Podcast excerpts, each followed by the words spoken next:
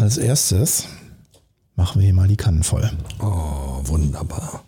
Reich mir dein Glas. Selbstverständlich. Da ist so wenig drin. Ja, mm, das wird auch in Zukunft so sein. Dieser Wein schmeckt nämlich wirklich wunderbar. Ah, herrlich. Cheers. Schön, dass du da bist. Denn heute zu Gast ist Udo Gast. Und ich habe gerade, während ich auf Toilette war, überlegt, ist der zu cheesy? Bringe ich den wirklich? Und habe mich gerade spontan entschieden, ja. Ich hätte auch sagen können, heute im Studio ist Udo Gast. Aber ich fand es irgendwie, man kennt mich ja für meine rhetorische Zotigkeit und den wollte ich mir nicht nehmen lassen. Und du weißt, mit mir kannst du fast alles machen rhetorisch. Sehr schön. Lieber Thomas, ich freue mich, dass ich hier bei dir als Gast zu Gast sein darf. Danke für deine Gastfreundschaft. Jetzt haben wir es oft genug gehört ja. von Udo Gast, dem Gastredner aus Lüneburg. Großartig. Alles, alles abgedeckt. Für die Hörer, wir trinken gerade. Ja, ja, das wissen die Hörer. Die kennen das Geräusch, kennen auch dieses.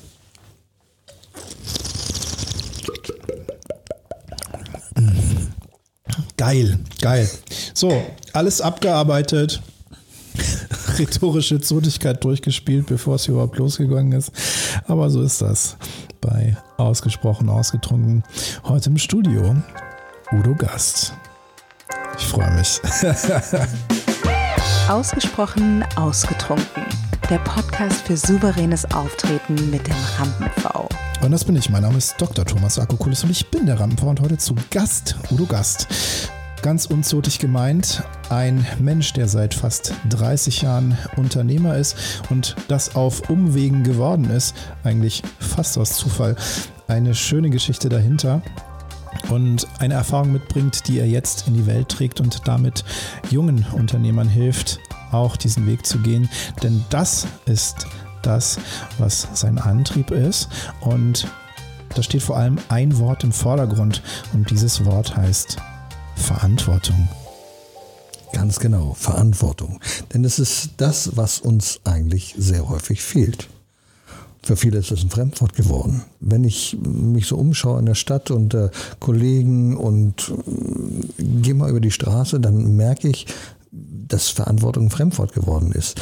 Und wie einfach ist es dann, ein bisschen Verantwortung zu übernehmen für andere. Verantwortung beispielsweise, dass da Papier rumliegt und sagt, das muss ich ja nicht tun. Ich bin manchmal geneigt, wenn ich dann so jemanden sehe, der seine Zigarettenkippe so aus dem Auto schnipst, im, aber das geht ja manchmal nicht an der Ampel, dass du schnell aussteigst und sagst, oh, sie haben da was verloren und schnippe ihm die wieder hinein.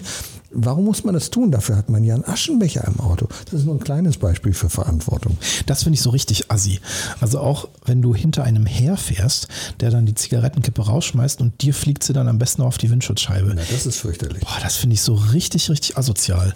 Also da habe ich auch kein Verständnis für. Wirklich unterschiedliche Lebensformen, unterschiedliche Selbstausdrucksformen. Aber da hört es bei mir auf, weil das ist irgendwo total rücksichtslos, nicht nur der Natur gegenüber, sondern auch den anderen Menschen. Das kann ja wirklich wirklich, und das klingt jetzt so ein bisschen überdreht, aber das kann auch tatsächlich gefährlich werden. Ja, das ist richtig. Und das Thema Verantwortung von uns zu weisen, das ist ja so alt wie die Menschheit. Das steht schon in der Bibel. Das kann ich dir folgende Geschichte erzählen. Gott schreitet durch den Garten Eden. Er schaut sich um, er genießt die Stille am Himmel, den er gerade eben geschaffen hat, und er sucht sie. Beide. Adam und Eva. Adam, Eva, wo seid ihr? Keiner da. Adam, Eva, wo seid ihr denn? Hier sind wir, Herr. Ach, Adam, komm her. Wo bist du denn? Ja, Herr, wir sind hier hinter dem Busch. Ja, aber Adam, wieso seid ihr denn hinter dem Busch? Ja, Herr, wir sind nackt. Ach, ihr seid nackt. Das hat euch doch gestern auch nicht gestört, dass ihr nackt rumlauft vor mir. Sag Adam, Hast du von dem Baum gegessen, von dieser Frucht, die ich dir verboten hatte? Nein, Herr, Herr, ich war es nicht. Das war Eva. Eva war es. Eva? Nein, Herr, ich war es auch nicht. Ich war es auch nicht. Es war die Schlange. Es war die Schlange, die gesagt hat, iss von diesem Baum. Und wenn wir die Schlange gefragt hätten, dann hätte die Schlange gesagt, nein, ich war es auch nicht. Herr, das war der Baum, den du dahin gezaubert hast. Also Verantwortung von uns zu weisen, ist so alt wie die Menschheit. Es steht schon in der Bibel. Tja, schon in der Bibel wird klar, der Mensch geht gern in die Opferrolle. Und an dieser Stelle habe ich meinen Ärmel hochgekrempelt und zeige dir mal meinen linken Unterarm. Und da siehst du oh. eine Schlange und du siehst hier einen Apfel und du siehst darunter einen Reichsapfel. Also es hat sich noch niemand so gut auf so ein Podcast-Interview mit mir vorbereitet wie du. Tja, also wenn man so antizipieren kann, was der Gast erzählen wird und sich vorsorglich den Arm zuhacken lässt. Leute, der hat, sich, die, der hat sich meine Story auf den Unterarm tätowieren lassen. Wie geil ist das denn? Tatsächlich ist das ein Tattoo, das entstanden ist im Hinblick auf meine persönliche Entwicklung. Also meine Tattoos erzählen ja auch ein Stück weit meine Geschichte, weil ich den Gedanken schön finde, dass Tattoos das Tagebuch auf der Haut sind. Und ich mache das für mich, weil ich mich gerne täglich daran erinnere, was meine Geschichte und meine Entwicklung ist. Und freue mich dann daran, dass es mir auch gefällt und ich finde, dass es an mir gut aussieht. Und dieses Tattoo erzählt für mich einen Meilenstein in meiner persönlichen Entwicklung, nämlich die Bewusstwerdung der Selbstwirksamkeit und der Selbstfürsorge. Denn ja, das kann man jetzt natürlich kritisch sehen in einem christlich-biblischen Sinne, aber für mich ist das Erlangen von Bewusstsein und das Realisieren, dass meine Entscheidungen über mein Leben bestimmen und meine Selbstfürsorge über meinen Selbstwert bestimmt und das Gefühl, mit dem ich in die Welt rausgehe und damit einhergehend auch die Verantwortung, die ich übernehmen kann, für mich in erster Instanz, für andere in zweiter. Dass das für mich ein ganz, ganz wichtiger Punkt war, den ich in meinem Leben realisiert habe und mich zu einer, ja, zu einem neuen Level meiner Persönlichkeitsentwicklung geführt hat. Ja, weißt du, es ist ja so, das Wort Verantwortung ist uns ja gar nicht bewusst. Es kommt ja erst im Laufe unserer Erfahrung, dass uns das bewusst wird, was es ist. Ich sag mal, meine kleine Enkeltochter beispielsweise, die hat vor einem Jahr einen kleinen Bruder bekommen, Nolan. Und die kümmert sich ganz liebreizend um ihren Bruder. Aber sie ist sich gar nicht bewusst, dass sie etwas tut, was uns manchmal fehlt, nämlich Verantwortung zu übernehmen. Sie deckt ihn zu, sie ist umsorgt um ihn, sie möchte einfach für ihn Verantwortung übernehmen. Wenn der eine Karre da ist, dann guckt sie, dass er keinen Regen abkriegt und so. Sie übernimmt Verantwortung und das ist ihr gar nicht bewusst. Erst später wird uns bewusst, was wir denn da eigentlich tun. Und das ist ja oft so, dass Menschen Verantwortung nicht übernehmen. Und dafür gibt es nach meiner Meinung den einen oder anderen Grund. Der eine Grund dabei ist dass wir Menschen es lernen müssen, Verantwortung zu übernehmen. Also meine kleine Enkeltochter, die darf Verantwortung übernehmen, weil ihr ihre Eltern nicht erzählen, das darfst du nicht. Nein, nein, da brauchst du nicht dich drum kümmern, das machen wir alles für dich. Wir kennen ja diese Helikoptereltern. Du wirst zur Schule gefahren, du kriegst eine Jacke, du darfst nicht nass werden, du darfst ja gar keine negativen Erfahrungen machen. Nein, nein, wir sind verantwortlich für dich. Das ist fürchterlich, wenn du dich mit solchen Eltern in der Schule unterhältst und wenn du im Elternrat bist und mit diesen diesen ja, Helikoptereltern zu tun hat. Also du kannst gar nicht als Kind lernen. Das ist das Erste. Das Zweite ist, du darfst keine Verantwortung übernehmen, weil du zu blöd bist. Dir sagen die Leute, nein, das kannst du nicht. Nein, du bist zu dick. Das, nein, das, das kannst du nicht. Nee, das wirst, du wirst nie Fremdsprachen. Nein, du wirst einfach, du bist zu hässlich. So, das ist der zweite Punkt. Und der dritte Punkt ist der, warum übernehmen wir keine Verantwortung? Weil wir schlechte Erfahrungen gemacht haben mit Verantwortung. Wir haben Verantwortung übernommen und die Leute haben gesagt, das ist scheiße, das ist blöd. Nee, das hast du Mist gemacht. Also ganz blöd. Ich habe das zum Beispiel in meiner Historie als Krankenpfleger, als Rettungssanitäter gemacht. Ich habe Verantwortung übernommen und ich habe verdammt verdammt schlechte Erfahrungen gemacht. Ich habe alles gegeben, aber Menschen sind gestorben. Ich konnte nichts tun. Ich habe die Verantwortung übernommen und jetzt könnte ich mich zurückziehen und könnte sagen, oh, Verantwortung, das ist nichts für mich. Aber es geht einfach darum, weiterzumachen. Mit dieser Erfahrung sagen, ja, ich mache es trotzdem. Ich habe alles gegeben. Du darfst scheitern, wenn du alles gegeben hast. Und das ist ja der Punkt, in dem Moment, wo du alles gibst und in dem Moment, wo du in den Spiegel blicken kannst und sagen kannst, das, was ich getan habe, war das, was möglich war. Und das Ergebnis, was ich erreicht habe, war schon das bestmögliche Ergebnis. Und wenn es dazu führt, dass ein Mensch stirbt, okay, das ist dann in deinem Fall das Berufsrisiko, was du trägst. Aber überhaupt das Risiko einzugehen und nicht zu sagen, oh, ich bin überfordert, ich tue gar nichts, sondern zu sagen, ich probiere es zumindest. Darum geht es im Endeffekt. Und das können wir ja wunderbar aufs Unternehmersein übertragen. Es geht nicht darum, immer alles perfekt zu machen. Der unternehmerische Weg und gerade in Zeiten, wie wir sie gerade erleben, Leben ist nicht mal geradlinig. Das ist ein Auf und Ab, das ist ein wildes Durcheinander und manchmal geht man schleifen. Am Ende des Tages ist entscheidend, dass du die Verantwortung für dich und sofern du welche hast, auch für deine Mitarbeiter übernimmst und sagst, okay, ich treffe nach bestmöglichem Wissen und Gewissen die Entscheidungen, die uns in die Richtung führen, die richtig ist. Und was wir auf dem Weg erleben, das sind die Herausforderungen, die ganz normal sind. Ja, das stimmt. Ich habe ja aus meiner Historie, aus meiner Erfahrung, aus über 27 Jahren Unternehmer sein, ein Modell dafür entwickelt. Das, Im Zentrum, das ist das EVA-Modell. Das hätte auch das Bodo-Modell heißen können, aber Bodo wäre dann bedarfsorientiertes Durchsetzungsorganisationsmodell in Deutschland. Nein, das war nicht sexy genug, deswegen heißt es EVA-Modell. Hot. Ja, ja, ja, ja. Eva klingt natürlich sexy. Wir haben ja von Eva schon gesprochen aus der Bibel. Ja, aber Eva ist ganz profan. Das heißt, Erfolg braucht Verantwortung, weil Erfolg ist die Antwort auf das, was passiert, wenn du Verantwortung übernimmst. Wenn du Verantwortung für dein Unternehmen übernimmst. Und da habe ich mein Modell entwickelt, gerade in diesen Zeiten, in denen wir einen Lockdown hatten. Das war zu Ostern, wo ich mir überlegt habe, warum sind Unternehmen erfolgreich und wie können Unternehmen in der Krise dem begegnen? Und ich habe mich schon in meiner Diplomarbeit mit dem Erfolg von Selbstständigen auseinandergesetzt. Warum sind Selbstständige, die einen sind erfolgreich, die anderen sind nicht erfolgreich? Und da waren es einige Faktoren. Da ging es zum einen um die Persönlichkeit. Die Unternehmerpersönlichkeit ist immer noch eins der Erfolgsfaktoren. Das zweite war die richtige Planung und auch der finanzielle Background, den Unternehmer hatten. Und jetzt habe ich das auf ein Acht-Komponenten-Modell ja, das ist so wie so ein kleines Feuerrad, was ineinander greift. Und das sind acht Komponenten, die ich festgestellt habe. Und das ist nicht so aus der Luft hergeholt. Das ist meine eigene persönliche Erfahrung. Das ist die Erfahrung aus Studien in der Literatur. Und das sind Komponenten, die ineinander greifen. Also wenn es den Zuhörern nicht zu viel ist, will ich ganz kurz mal diese acht Komponenten vorstellen. Ich finde das eine fantastische Idee. Gleichzeitig sind hier die Gläser leer. Und oh. deswegen machen wir jetzt etwas, das kennst du als NLPler. Wir machen einen Loop auf. Ja. Die acht Komponenten dieses wunderbaren Eva-Modells, die erfährst du gleich. Weinerlich. Aber erstmal gibt es was zu trinken. Ist Wunderbar. das geil. ich muss es auch sagen. Also das Schöne finde ich hier, eine tolle Akustik hier und man kann sagen, hell die Gläser klingen.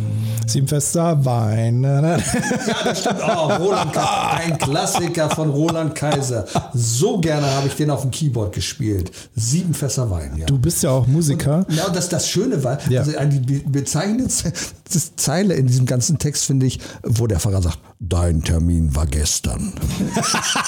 er hatte so viel Wein gesoffen, dass er die Hochzeit um einen Tag verplant hatte. Bestes Leben. Bestes Leben.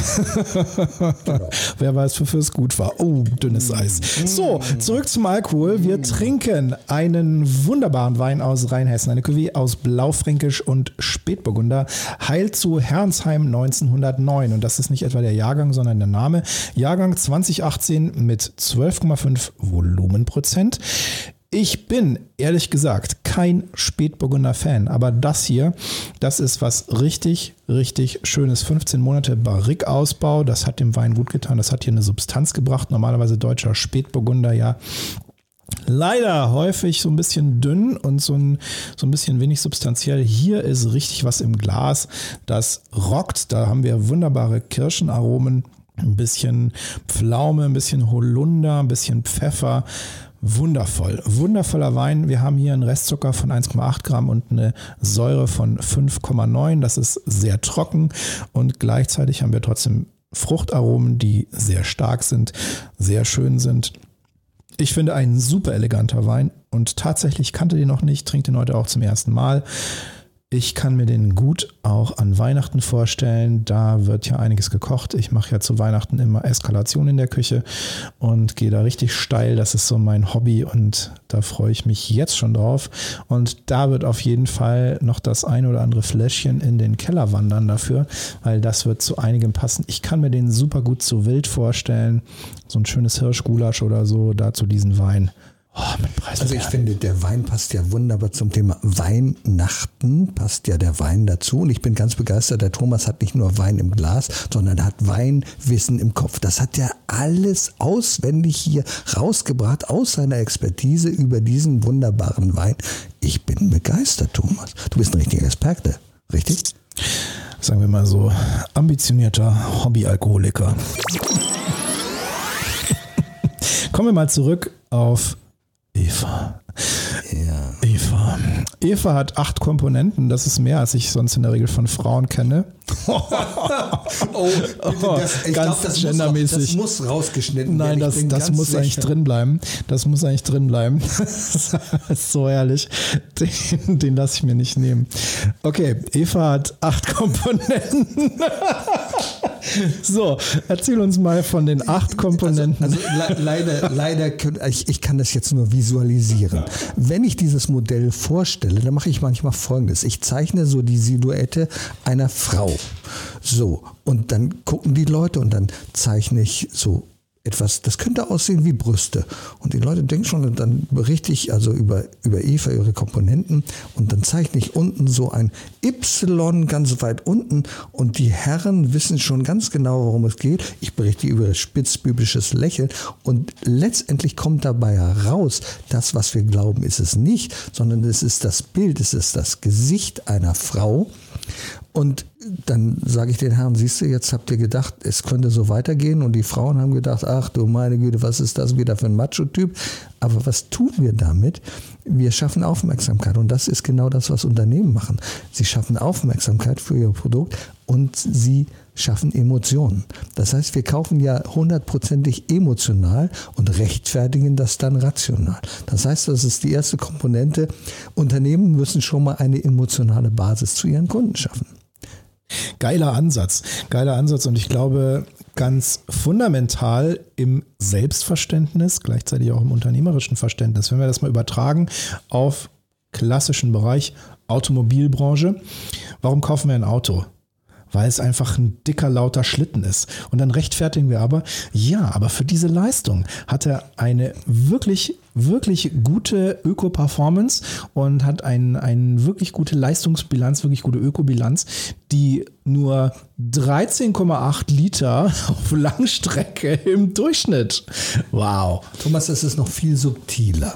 Wenn du in ein Auto steigst, Du kaufst es auch wegen dem Geruch. Du setzt dich da rein und das ist das, das Geheimnis von vielen Verkäufern, die sagen, ja, setzen sich doch einfach mal rein. Also du setzt dich in diesen Wagen und stellst fest, boah, das ist ja wie bei mir im Fernsehsessel. Das ist ja toll. Das finde ich ganz gut. Und dann, dann riecht das auch. Das riecht ja so wie ein neues Auto. Und du weißt ja, wie ein neues Auto riecht. Das hat einfach einen ganz charakteristischen äh, Geruch. Und du weißt möglicherweise, dass es Experten gibt in der Automobilbranche, die genau das tun, die den Geruch komponieren. Da wird der Geruch komponiert. Da werden ja auch die Geräusche komponiert, wie zum Beispiel eine Tür schließt. Und dann werden externe Dienstleister eingekauft, speziell was das Thema Duft angeht. Das ist ja auch eins meiner Hobbys. Ich sammle ja Parfums. Die Stammhörer wissen das und das ist ein Thema, was mich sehr umtreibt. Insofern weiß ich das. Und da gibt es einen Parfümeur aus Berlin, der nicht nur eine eigene Parfumlinie macht, sondern der zum Beispiel auch Düfte für Messestände komponiert. Wenn du dann, und das hat er eben auch unter anderem in der Automobilbranche gemacht. Wenn du auf einen Messestand gehst, dann wird in die Klimaanlage des Messestandes, wenn man eine eigene Klimaanlage, die so diesen Bereich versorgt, dann wird da ein bestimmter Duft eingeleitet, sodass du, wenn du diesen Stand betrittst, automatisch schon diesen Duft in der Nase hast. Wird auch im Einzelhandel gemacht, gibt einige Einzelhändler im Bereich Klamotten, die das machen. Da gehst du in den Laden rein, manchmal auch schon zehn Meter vorm Laden und du riechst das sofort. Alles klar. So, und das zieht dich da rein. Das, wir kennen das ja beispielsweise von den Bäckereien. Der Geruch von frisch gebackenem Brot, der ist einfach wunderbar. Du gehst da rein und sagst, ach oh nee, denn, Fräulein, geben Sie mal diese beiden Brötchen da noch. Du verbindest also die Emotion, die du, die du, du riechst mit dem, was du dort siehst und sagst, genau das passt zusammen. Da hätte ich gerne noch zwei Brötchen mehr.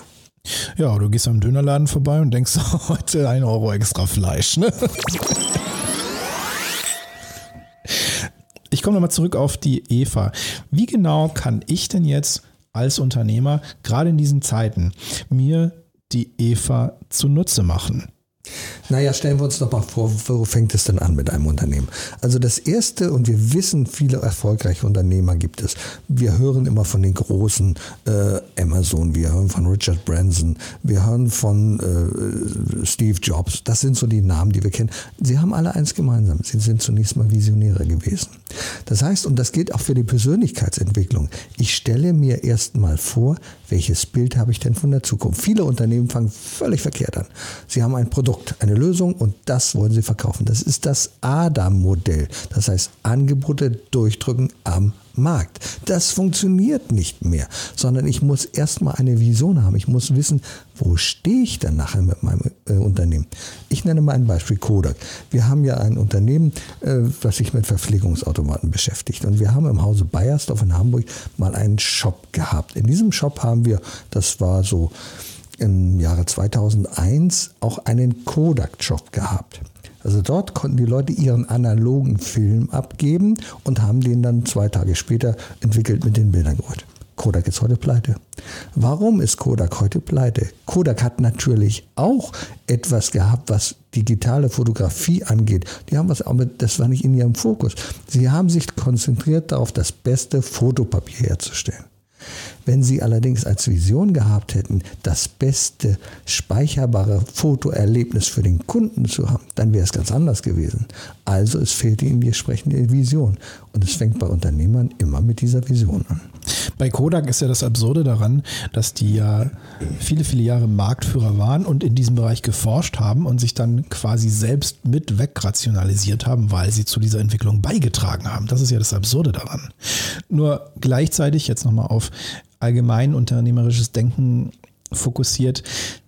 Es ist total wichtig zu gucken, was passiert denn gerade am Markt? Was braucht denn der Markt? Und wenn wir diese Entwicklung, die wir jetzt gerade haben, mal als Beispiel nehmen. Wenn ich jetzt sage, ja, ich mache eine super Dienstleistung, die funktioniert, wenn der Kunde zu mir kommt, in den Laden kommt und das ist eine individuelle Einzelbetreuung, das ist total toll und Premium und hier und da. Schön.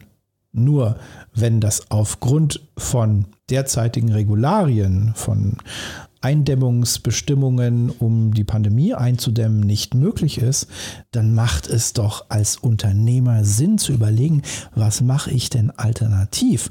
Der Unternehmer ist doch in seiner Natur jemand, der überlegt, wie kann ich eine Vision zu Umsatz machen. Das ist doch das, worauf es ankommt. Also aus einer Idee ein Geschäftsmodell machen und sich dann hinzustellen in einer Ignoranz und zu sagen, ja, meine Idee ist aber so und so wenn die jetzt nicht funktioniert, das ist doch scheiße. Das ist ja das Schöne an meinem EVA-Modell. Ich hatte ja schon viele Leute, mit denen ich gesprochen habe, die mich das vorgestellt haben. Dirk Rossmann habe ich es vorgestellt, dem Herrn Kurt Wöker von Budnikowski. Ich habe es dem niedersächsischen Wirtschaftsministerium vorgestellt. Die haben gesagt, tolles Modell, super, im Moment nichts für uns, weil wir kümmern uns um andere Dinge, aber ein tolles Modell.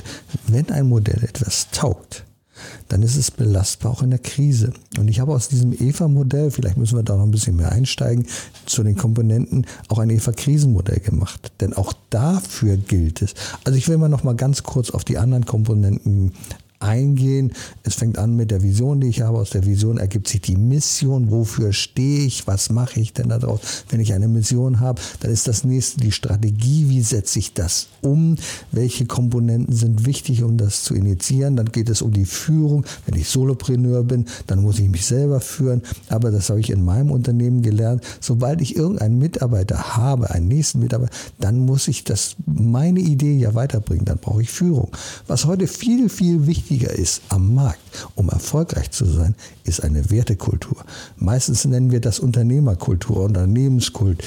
Aber es geht darum, welche Werte habe ich dann? Und die sind in der Krise sehr wichtig. Die sind in der Krise sehr wichtig, weil sie natürlich die eigene Vision mit den Mitarbeitern teilen Und gleichzeitig sind sie eine große Herausforderung, weil Werte, da ist eine ganz, ganz große Diskrepanz zwischen den Generationen. Wenn wir uns nämlich anschauen, was die Generation Z an Werten für ihr Leben und damit auch ihr Arbeitsleben hat, ist das was völlig anderes in vielen, vielen Punkten, als du und auch ich noch erlebt haben in unserer Prägung. Da liegt ja der Hase im Pfeffer. Es geht auch um Mediation, es geht darum, Brücken zu bauen, Verständnis zwischen den Generationen zu erzeugen und nicht nur bei den Älteren für die Jüngeren, sondern auch bei den Jüngeren für die Älteren. Und auf Basis dieses Verständnisses eine gemeinsame Vision zu entwickeln, eine gemeinsame Mission zu entwickeln und ganz konkrete Handlungsschritte, die jeder Einzelne in der Eigenverantwortung im Unternehmen übernehmen kann. Und das ist die große Herausforderung. Schau mal, Thomas, der Arbeitsmarkt hat sich ja völlig gewandelt und die Herausforderungen in der Zukunft, die werden noch größer. Wir sind nicht mehr in einem Angebotsmarkt bzw. Nachfragemarkt, wo die Mitarbeiter sagen, oh, darf ich bei euch arbeiten? Das Gegenteil ist der Fall. Wir sprechen von Fachkräftemangel. Das heißt, wir müssen uns bewerben bei den Mitarbeitern. Das heißt, wir müssen deren Bedürfnisse erfüllen. Wer heute noch glaubt, dass er eine Annonce in die Zeitung setzen kann und so, hier können Sie sich bewerben und dann schauen wir mal, der wird nicht mehr erfolgreich sein. Heute müssen wir die Mitarbeiter davon überzeugen und das geht um Werte. Das geht darum zum Beispiel zu sagen, okay, du bist in einer Situation, du bist jetzt Vater geworden. Hm, okay, Elternzeit ist überhaupt kein Problem für dich. Wie können wir dich unterstützen? Wie können wir dich unterstützen? Wie kannst du vielleicht deine Kinder auch bei uns in einer Gruppe unterbringen? Wie kannst du deine Bedürfnisse nach Homeoffice, wie kannst du das erfüllen? Wir müssen uns mit den Werten beim Mitarbeiter bewerben, den wir haben wollen. Ganz genau. Genau, und dieser Standesdünkel, das ist das Krebsgeschwür des Mittelstandes, weil der Mittelstand in vielen, vielen Beispielen, die ich tagtäglich erlebe und du wahrscheinlich genauso erlebst, noch nicht verstanden hat, dass hier ein fundamentaler Shift stattgefunden hat. Und der in einer, in einer Ignoranz in diesen Markt reingeht und sagt, ja, wir sind hier ein solides Unternehmen, wir haben hier 30, 40 Jahre Unternehmensgeschichte und mein Vater hat das schon aufgebaut und mein Großvater hat das schon aufgebaut und die Leute müssen sich bei uns bewerben und so. Das ist eine Ehre, wenn die hier arbeiten dürfen und die müssen sich bemühen. Nein, es ist einfach falsch. Es funktioniert so nicht mehr. Und deswegen kommen wir genau zum nächsten Punkt. Die meisten haben dann etwas, das wir Strukturen nennen. Das heißt also, wir haben jetzt gesprochen über die Vision, haben über die Strategie gesprochen, wir haben über die Führung gesprochen, Wertekultur. Jetzt brauchen wir eine Struktur. Die meisten Unternehmen haben dies eine Struktur, die Auftragsabwicklung. Wie geht es von der Produktionsstruktur? Das haben sie alles da. Aber dann geht das nächste. Ja, wir machen das seit 20 Jahren, das hat immer gut funktioniert. Wir brauchen aber jetzt etwas, um dem Markt zu begegnen. Die Produktlebenszyklen werden immer kürzer. Das heißt, wir sehen es doch an Produkten wie unserem Handy wenn wir über Produkte wie iPhone sprechen, wenn wir über Android-Handys sprechen. Jedes Jahr, nicht mal jedes Jahr, ja, zumeist jeder Messe gibt es ein neues Produkt. Also, was ist wichtig? Wir brauchen eine Innovationskultur im Unternehmen. Und die brauchen wir nicht nur in produktorientierten Unternehmen, also in, sondern wir brauchen sie in dienstleistungsorientierten Unternehmen. Was biete ich meinem Kunden nächstes Jahr Neues an? Und das ist super, super spannend, vor allem wenn wir dann anlegen, dass wir ja jetzt von einer Kommunikationsgesellschaft in eine Aufmerksamkeitsgesellschaft gewandelt uns gewandelt haben. Also die Aufmerksamkeitsökonomie, damit die Aufmerksamkeit das höchste Gut ist wie wir das umsetzen in das Unternehmen, in die Arbeit mit unseren Mitarbeitern, in die Arbeit mit unseren Kunden, in die Unternehmenskommunikation, in die Mitarbeiterführung, in das Marketing, alles, was dazu beiträgt, dass unser Unternehmen erfolgreich wird. Das ist ja das große, spannende Konzept, weil eine unglaublich herausfordernde Zeit, aber gleichzeitig auch eine Zeit, die wahnsinnig viel Potenzial bietet, wahnsinnig viel Potenzial, wenn man bereit ist, sich zu entwickeln. Und deswegen müssen wir auch immer wieder Folgendes tun. Wir müssen prüfen unsere Qualität. Das ist nämlich der nächste Punkt. Also Thomas, wir haben es nicht abgesprochen, aber du leitest so wunderbar auf die folgerichtigen Erfolgskomponenten eines Unternehmens hin. Denn es geht einfach darum, ständig zu überprüfen, wie ist meine Qualität. Und die Qualität fängt schon beim Rekrutierungsprozess an. Zu schauen, welcher Mitarbeiter ist für mich geeignet, wie bin ich, wie stelle ich mich auf. Und es geht dann weiter, wie schule ich meine Mitarbeiter. Es geht nicht nur um die Qualität einer 0% Fehlerquote meines Produktes, sondern es geht einfach darum, welche Qualität haben meine Führungskräfte. Denn das Thema Führung hat sich geändert in den letzten Jahren. Früher war es so, sagt, oh, naja, also okay, wir, wir, wir führen halt nach Management-Bei-Methoden. Heute ja, Management bei Methoden. Ja. Also ich habe mal mit, ich, ich habe eine neue äh, Management bei Methode kennengelernt bei Dirk Grossmann. Der Grossmann hat 55.000 Mitarbeiter, über 55.000 Mitarbeiter. Und er hatte eine Methode, hat er selber gelacht. Ich sage, ja, Sie haben etwas erfunden, das nennt sich Management bei Mittagessen. Äh, wieso? Ja, der macht nämlich folgendes: Er nimmt seine, nicht nur seine Führungskräfte, sondern die Leute aus dem Mittelmanagement, die setzen sich zusammen in den Pausen. Sie gehen ins Restaurant zum Italiener oder irgendwo in Burgwedel und sie sprechen miteinander. Und es gibt ein eisernes Gesetz: Es wird nicht unbedingt über die Firma gesprochen, es werden über private Belange gesprochen. Also Mitarbeiter werden ernst genommen, wertgeschätzt. Das ist fortlaufende Qualität, um die es geht. Und das ist etwas, das finde ich so fundamental wichtig und gleichzeitig etwas, wo ich so so oft in so vielen Unternehmen Defizite erkenne, weil genau das nicht stattfindet. Dieser Austausch auf einer menschlichen Ebene, dass wir Mitarbeiter, dass wir Kollegen nicht als Arbeitsbienchen sehen, sondern dass wir sie als Menschen begreifen und dass wir so mit ihnen umgehen und dadurch auch für uns selbst für die Führung ein Verständnis gewinnen, das uns ermöglicht, Entscheidungen ganz anders zu treffen, nämlich nachhaltig auf allen Hierarchieebenen. Das ist ja das, was wichtig ist. Und jetzt sind wir schon bei der letzten Komponente angelangt. Und diese Komponente ist so wichtig, weil wir uns ständig damit befassen, mit der Kommunikation. Das ist das, was wir beide tun. Die Art und Weise, wie ein Unternehmen kommuniziert, ist wichtig. Also, wenn jemand im Unternehmen ein Buch schreibt, an oberster Stelle, dann kommuniziert er, dann stellt er sein Unternehmen dar. Und wir müssen uns überlegen, was kommunizieren wir? Manchmal wird ja, ganz ehrlich, ich sage das mal jetzt so lax, jeder Scheiß kommuniziert. Wir müssen uns also fragen, und das finde ich wunderbar, wie mein Kollege René Bourbonus das dargestellt hat, Relevanz. Was ist wichtig? Ich muss auf meinem Facebook-Account nicht posten, dass ich hier gerade auf dem Bahnhof bin und mich äh, angucke, was, was, was da auf der Uhr drauf ist und was ich gerade auf dem Teller habe. Das interessiert den Kunden nicht. Der Kunde möchte wissen, bin ich dabei? Geht es um mich oder geht es um dich? Deswegen geht es um die Relevanz der Kommunikation. Und wir müssen wissen, wie kommunizieren wir. Wir haben das gesehen im Dieselskandal. Das ist völlig in die Hose gegangen. Warum ist das in die Hose gegangen? Weil nicht richtig kommuniziert wurde. Es war wieder die Salamitaktik. Aha, na, das wissen die schon. Okay, jetzt müssen wir es zugeben. Oh, das nächste ist auch schon. Ach du Scheiße. Ja, dann müssen wir es auch noch zugeben. Der Kunde fühlt sich einfach verschaukelt, weil er nicht ganz mit einbezogen wird. Er möchte wissen, was ist die Wahrheit. Er möchte einfach mit einbezogen werden und sagt, was ist für mich wichtig, nicht was ist für dich wichtig. Und viele kommunizieren kommunizieren. Da gibt es ja ein wunderbares Prinzip von Simon Sinek oder Simon Sinek, der ja dieses Prinzip hat, die meisten äh, kommunizieren von außen nach innen. Die sagen also, ich mache das immer am Beispiel eines Apfels. Das finde ich ganz toll. Also du hast einen Apfel und dann schaust du den an und sagst, der ist grün. Okay, das könnte ein Granny Smith sein. Du siehst also, es ist ein Apfel. Dann schneidest du den auf und dann geht es um das Wie. Also wie mache ich etwas? Du beißt da rein und sagst, oh, das ist ja süß, der ist ein bisschen säuerlich. Dann hast du irgendwas. Aber dann kommen wir zum Kern des Ganzen und das im wahrsten Sinne des Wortes. Wozu? Was ist das Warum des Apfels? Das Warum des Apfels ist sein Kern. Der Apfel kann sich nur vermehren, wenn seine, Fort äh, seine Kerne fortgepflanzt werden. Und dann kommt aber noch ein nächster Schritt, das ist das Wozu. Warum bin ich überhaupt da? Und der Sinn des Apfels ist, wenn er runterfällt, dass er Menschen ernährt, dass er Tiere ernährt. Das ist sein Warum. Und die meisten kommunizieren mit ihrem Produkt. So, wir haben das Beste, wir haben das Schönste, wir haben das tollste Produkt. Sie sagen aber nicht, warum sie das tun.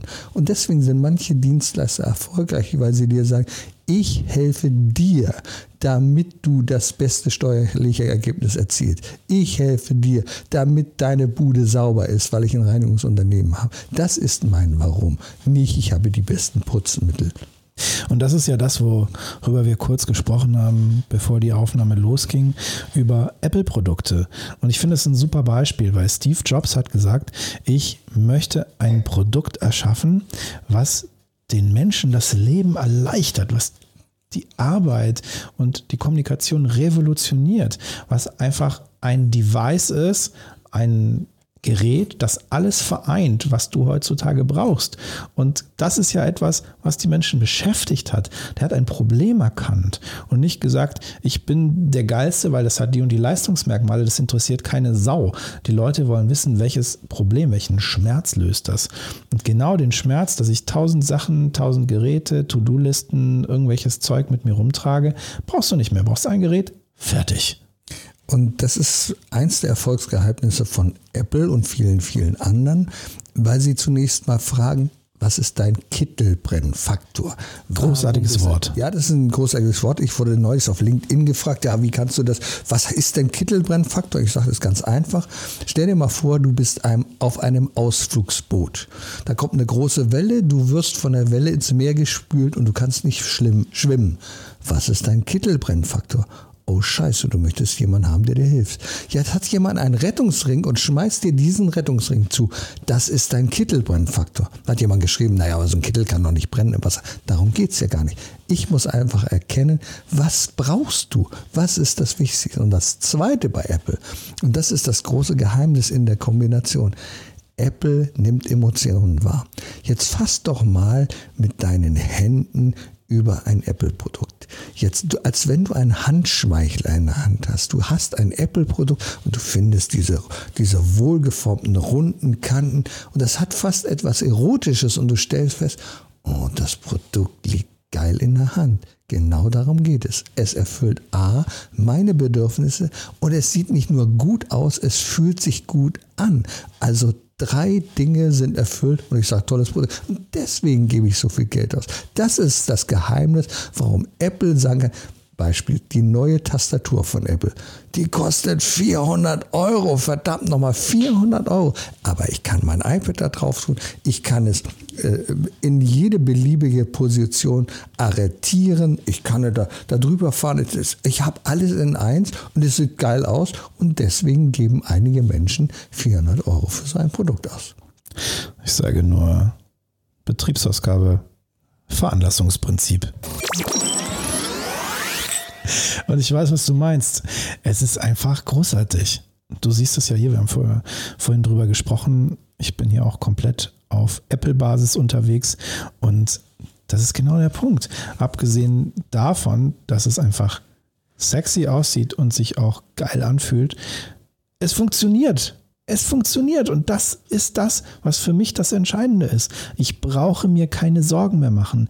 Dieses Produkt hat mein Problem gelöst, dass meine IT, meine digitale Kommunikation, alles, was ich mit Software mache, funktioniert. Es funktioniert.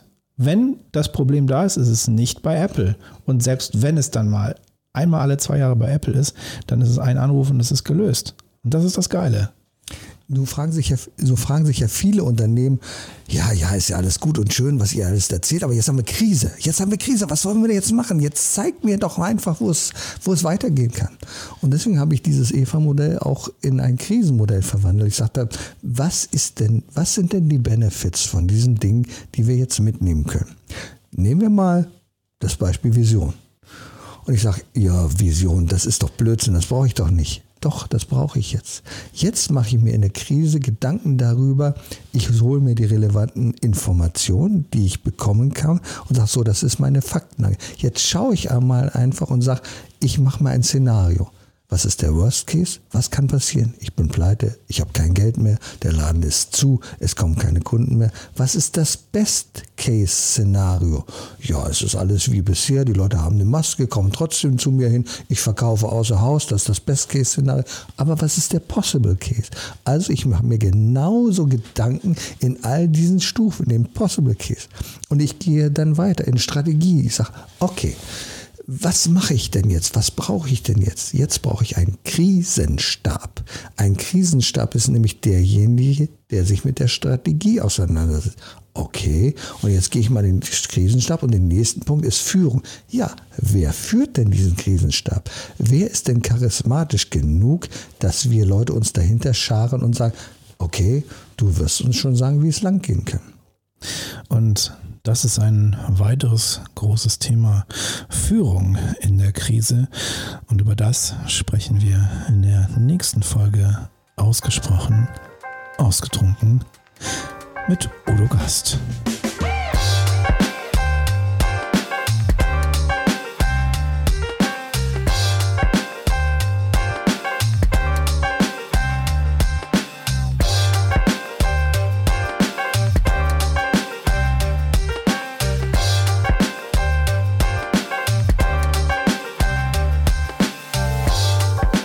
Das war ausgesprochen ausgetrunken. Heute im Studio Udo Gast, ein Mensch, der seit vielen, vielen Jahrzehnten Unternehmer ist und jetzt anderen Unternehmern beibringt, wie man es auch auf diesem Weg schafft.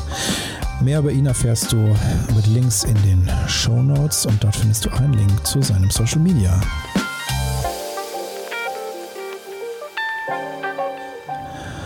Und wenn du sagst, ich möchte lernen, wirklich souverän aufzutreten, dann findest du natürlich auch in den Show Notes Links zu meiner Website und meinem Social Media.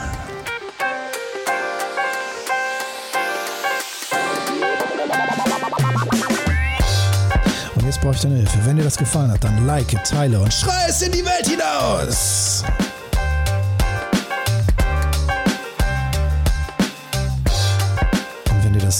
Richtig gut gefallen hat, also richtig, richtig gut gefallen hat, dann sag deiner Mutter Bescheid.